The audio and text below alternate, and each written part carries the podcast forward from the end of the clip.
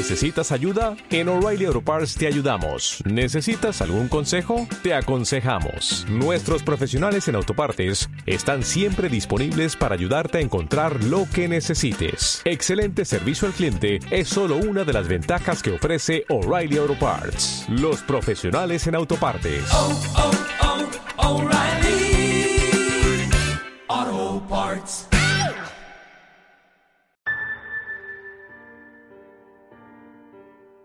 Hoy en día los medicamentos tienen medidas de seguridad para que no sean de fácil acceso para niños o que no se puedan abrir en las tiendas.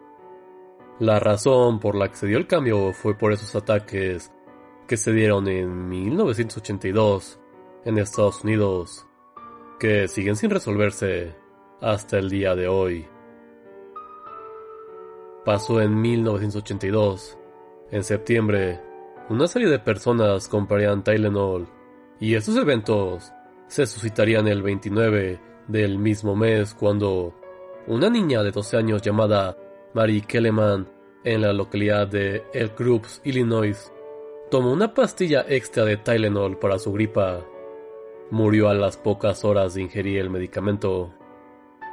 Ese mismo día, Adam Janus, de 27 años, murió de lo que las autoridades pensaron que fue un ataque cardíaco fulminante después de ingerir una pastilla de Tylenol. Su hermano y su cuñada fueron a su casa para apoyar a la familia, aunque ellos tenían en ese momento un dolor de cabeza muy fuerte. Por desgracia, tomaron de la misma medicina que Adam. Stanley, su hermano, murió ese mismo día, y Teresa, su cuñada, moriría dos días después. Esto seguiría pasando y en los siguientes días, Mary McFarland de 31 años, Paula Prince de 25 años y Mary Renner de 19 morirían en causas similares.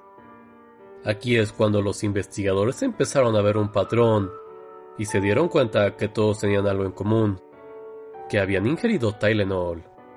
Rápidamente mandaron a hacerle pruebas a estas medicinas. Así es como se dieron cuenta que todas estas botellas contenían cianuro. Todas las pastillas se habían comprado por el área metropolitana de Chicago y alertaron a las tiendas para que retiraran el producto, así como a la población en general de no consumir los medicamentos hasta nuevo aviso. Gracias a esto se retiraron otras dos botellas con cianuro que aún se encontraban en las tiendas.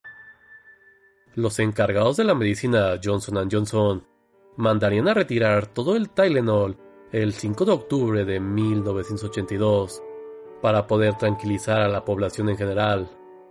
Fueron alrededor de 31 millones de botellas, las cuales fueron decomisadas. Sin embargo, esto se hizo una histeria masiva y la gente inundó los hospitales, muchos creyendo que habían sido envenenados. Las autoridades se dieron cuenta que tenían un caso de envenenamiento masivo y que tenían que encontrar al culpable lo más pronto posible. Lo primero que se determinó es que la manipulación de la medicina fue hecha tras salir de la fábrica, ya que las botellas contaminadas venían de diferentes puntos de manufactura. También determinaron que tuvieron que poner el cianuro muy poco tiempo antes de que fueran comprados, ya que eventualmente el cianuro destruiría las pastillas. El primer sospechoso fue James William Levis, que le mandó una carta a Johnson Johnson diciendo que él era el responsable y pidiendo un millón de dólares para detenerse de envenenar más gente. Sin embargo, se dieron cuenta de que la carta venía desde Nueva York, así que fue descartado. Pero sí fue juzgado por extorsión, teniendo una sentencia de 20 años, cumpliendo solo 13 de estos. En 2010, Lewis le daría sus huellas al FBI para limpiar su nombre, y sigue negando hoy en día que cometió los crímenes, que si bien fue una estupidez mandar esa carta, él no ha envenenado a nadie. Una pista surgiría de alguien llamado Martin Sinclair, culpando a Roger Arnold, un residente de Chicago, alguien que frecuentaba el mismo bar que él, pero no pudieron comprobar nada las autoridades. Posteriormente, Arnold sufriría una crisis nerviosa, matando a una persona que confundió con Sinclair y sería mandado a prisión. Por último, otra de las sospechosas era Lauridan, que también vivía en Chicago. La investigaron por unos crímenes que cometió en 1988, pero de nuevo no pudieron encontrar nada que la relacionara con este caso. Después de eso el caso se enfriaría y hasta el día de hoy no se tiene conocimiento de quién lo hizo y el por qué. El FBI abriría de nuevo el caso en 2009 y en 2011 trataron de relacionar a Ted Kaczynski, mejor conocido como el Yuna Bomber, con el caso, ya que él cometió sus crímenes en el área de Chicago, pero de nuevo no pudieron encontrar una conexión. Hay varias teorías sobre qué pudo haber pasado.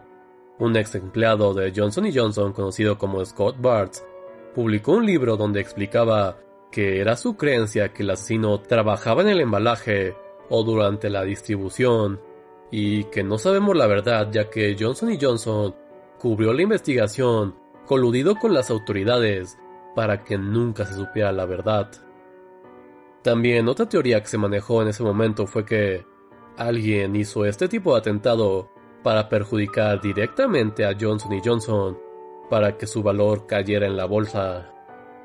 Tras esto, no solo Johnson Johnson cambiarían la forma de las pastillas, y el empaque, sino que se reformarían todas las medicinas de todas las empresas, llegando con el empaque que conocemos hoy en día, el cual es más difícil de abrir. Lamentablemente esta situación daría inspiración a otros crímenes parecidos como el caso de Stella Nickel, una mujer que mató a su esposo, tratando de aparentar de que él también fue víctima de un crimen similar cometido con Excedrin o tal vez uno de los más famosos que sucedió en 2001, cuando se suscitaron ataques con Anthrax en paquetes. Hasta el día de hoy el misterio sigue en pie y el FBI tiene el caso abierto, haciendo que sea uno de estos tantos misterios sin resolver, que tal vez nunca encontrarán una solución.